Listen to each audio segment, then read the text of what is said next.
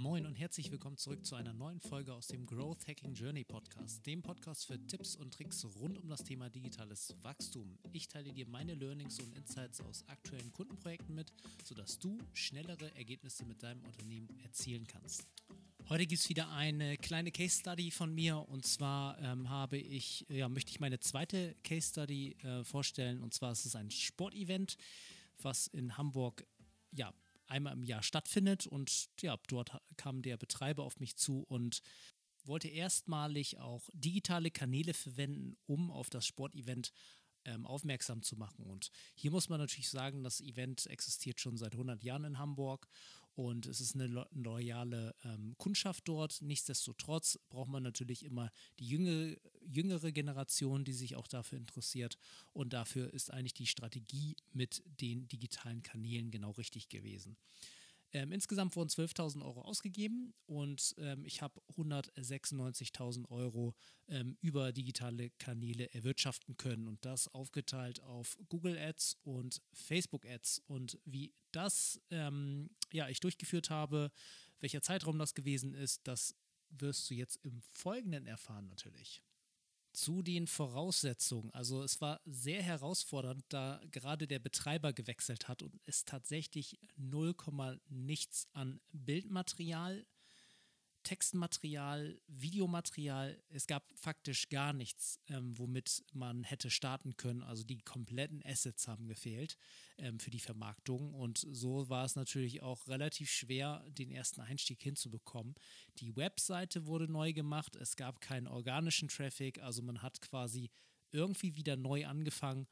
Ähm, mit dem Internetauftritt, wobei natürlich in den Köpfen der Menschen dieses Event verankert gewesen ist. Ähm, wenn man sich die Suchvolumina bzw. den Trend sich anschaut auf das Sportevent, das findet ja eigentlich nur einmal ähm, zu einer Saison statt. Im Juni war das jetzt und man kann sagen, dass die ähm, Monate vorher, also April und Mai und explizit im Mai, das Suchvolumen nach dem Event am höchsten gewesen ist. Das heißt, da hätte man generell einfach mit einem organischen Boost rechnen können. Aber nichtsdestotrotz, man möchte ja so ein bisschen die Zielgruppe vorher heiß machen und auch irgendwie ähm, ja in Kontakt treten und einfach mal ähm, zu zeigen, was jetzt auf dem Event ähm, dieses Mal präsentiert wird.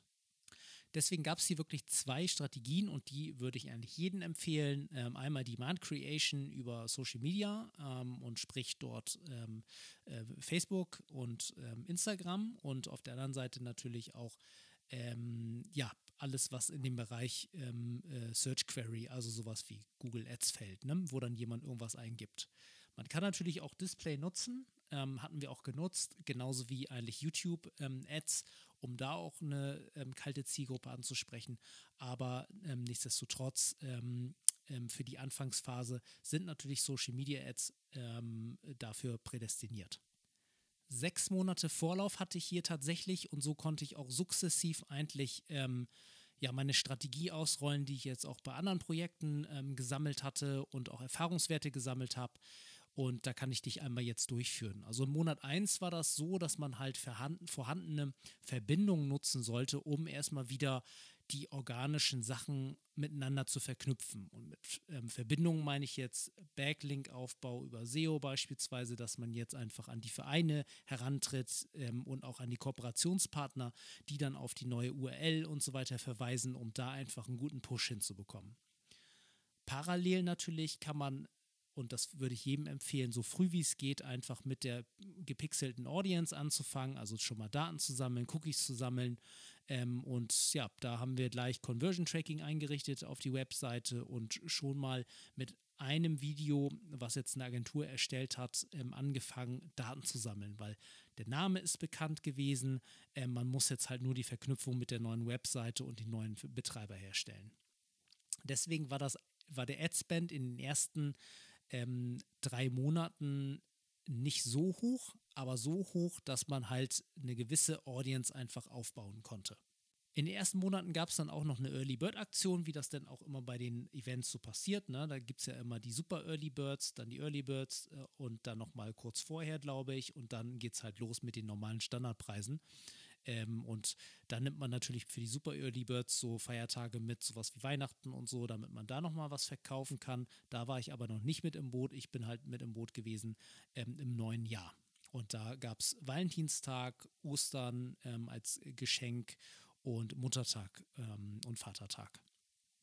Taktisch gesehen kann man da auch noch sagen, ähm, habe ich bei Facebook einige Like-Ads beziehungsweise auch Video-Ads laufen lassen, um äh, natürlich auch ähm, ja, Likes einzusammeln und diese dann auch der Fanpage ähm, hinzuzufügen. Und hier sei auch gesagt, die Fanpage war bei null ähm, Followern am Anfang und wir haben die Fanpage irgendwie auf 3500 hochgezogen dann im Laufe ähm, des Turniers.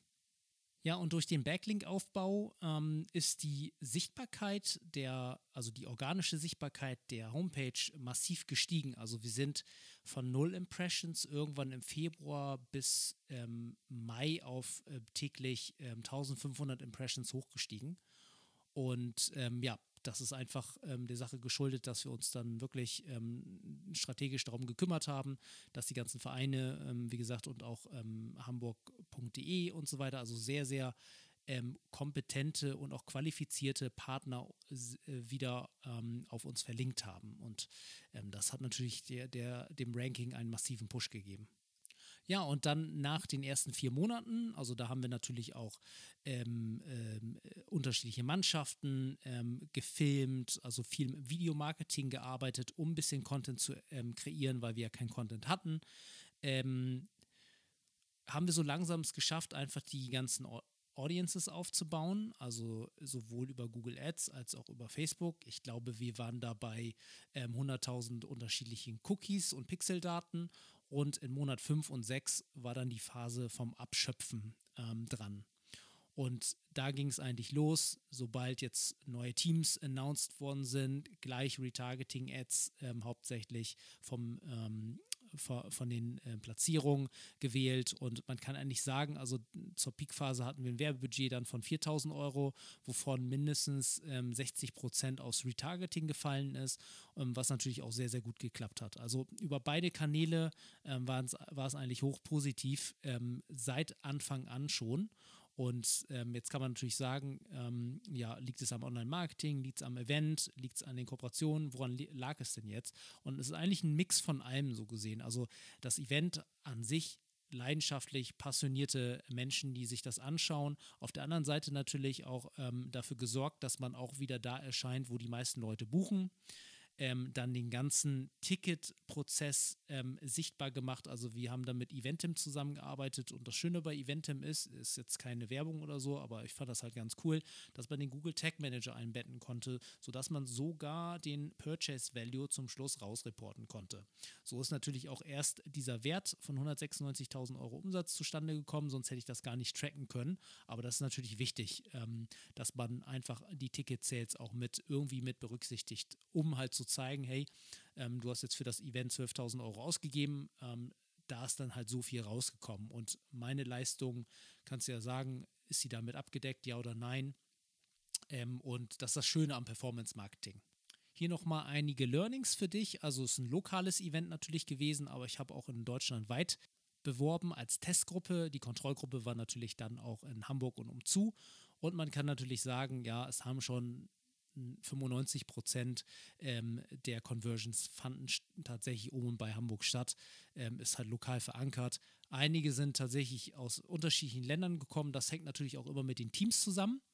Ähm, da kann ich jetzt auch noch mal eine Case Study vorweggreifen. Das hatte ich nämlich nicht nur für Hamburg gemacht, sondern auch für den arabischen Raum. Und da kamen natürlich auch die Fans von den jeweiligen Spielern angereist aus den Ländern, was natürlich auch sehr positiv gewesen ist das Prinzip oder die Strategie bei Google Ads war es. Ähm, wir hatten jemanden für ähm, den Content. Ähm, äh, diejenige hatte dann fast täglich gepostet. Und ähm, ja, also die organische Reichweite von ähm, normalen Fanpage-Posts ist natürlich super gering, auch zur damaligen Zeit gewesen, unter 1%. Und ähm, alle, die jetzt super positive Zeichen ähm, äh, gezeigt haben, wo die Zielgruppe super ähm, interagiert hat, die wurden natürlich dann auch noch auf ähm, die gesamten anderen Pixeldaten gepusht, also durch ähm, Boost Post so gesehen.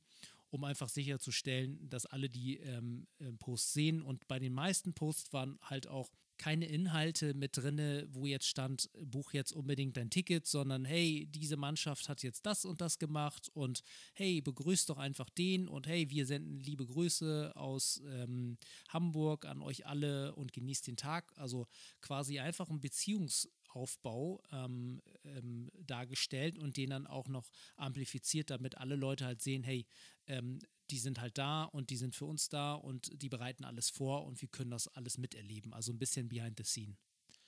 Ja, wie habe ich da im Google Ads-Bereich gestartet? Also erstmal natürlich mit den Hauptkeywords ähm, von dem Event natürlich als Branded ähm, Campaigns und auf der anderen Seite eine dynamische Suchanzeige. Dynamische Suchanzeigen, falls du die nicht kennst, das ist einfach relativ einfach ähm, aufzusetzen, weil ähm, Google da auch ähm, keine Keywords nutzt, sondern einfach den Index deiner Webseite. Du kannst da einfach angeben, ja, die sollen einfach für die Keywords ausgespielt werden, womit Google einfach denkt, dass deine Webseite verbunden ist. Und ja, dadurch kam halt ähm, die unterschiedlichsten Kombinationen vom Brandnamen, beispielsweise mit unterschiedlichen Locations, mit unterschiedlichen ähm, Ticketanfragen und äh, wer ist jetzt wo und äh, Spielerfeld und ähm, also ziemlich viele Variablen kamen da zusammen, weil man natürlich im Vorfeld auch nicht wissen kann, okay, was wird jetzt da eigentlich genau gesucht.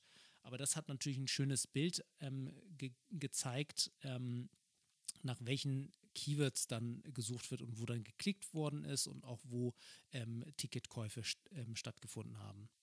Nebenbei natürlich die YouTube-Ads, also ähm, als Remarketing habe ich da YouTube Pre-Rolls genutzt, ähm, wenn jetzt immer wieder eine neue Mannschaft ähm, announced worden ist, um einfach da zu zeigen, hey, ähm, ja, wir sind präsent und ähm, einfach auch mit Google ähm, ja einen sehr, sehr großen Netzwerkpartner zu finden, wo halt auch die meisten Leute unterwegs sind.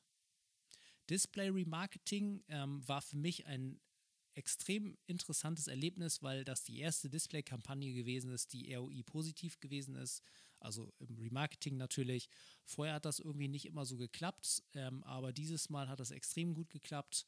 Ähm, hier sei zu ähm, erwähnen, dass man die Leute auch nicht pro Tag mit den Impressions und mit den Ausspielungen dann tatsächlich ähm, nerven soll, sondern ähm, ja, die Frequenz einfach da gering halten sollte. Also ich war da, glaube ich, ähm, pro Anzeigengruppe bei maximal fünf Impressions ähm, für eine Woche. Und das sollte es dann auch gewesen sein ähm, zu den Display-Ads. Insgesamt war das ein sehr, sehr gutes Projekt, um einfach zu sehen, wie alle Kanäle miteinander ähm, einhergehen und zusammenspielen von den Offline-Nachrichtendiensten, ähm, äh, die dann was offline kommuniziert haben, ähm, Suchvolumen erzeugt haben zu Social Media über, wo wir dann auch digital halt ähm, auf, das, ähm, unter, ähm, auf das Event aufmerksam gemacht haben, als auch dann Branded Searches über ähm, Google Search Ads und einfach äh, die ganzen Retargeting-Maßnahmen, dass man uns präsent überall äh, sieht. Und ja, eigentlich war das ein gelungenes Event und auch der Betreiber war ähm, ähm, durch die Ergebnisse sehr zufriedenstellend. Ich hatte das jetzt mal abgeglichen mit einem ähm, Kollegen, der auch im Eventbereich äh, tätig ist und ähm, die ähm, Return on Ad Spends oder einfach ähm, der Koeffizient ist da eigentlich äh, ja ähnlich so zu erwarten. Also weil die Events halt sehr leidenschaftlich sind, kann man davon ausgehen, dass wenn man das ordentlich macht, dass man da auch mit einem sehr guten Return on Ad Spend rauskommt. Ich hoffe, dir hat dieser Podcast geholfen und auch die Case Study hat dir so ein bisschen geholfen, so ein Gefühl äh, dafür zu bekommen. Ähm, ja, es war jetzt halt nicht kleine Growth Hacking Tipps, sondern das war halt generell einfach eine Case Study und wie ich daran gegangen bin und was das für ein Ergebnis erzeugt hat. Ja, und dann hören wir uns vielleicht im nächsten Podcast wieder.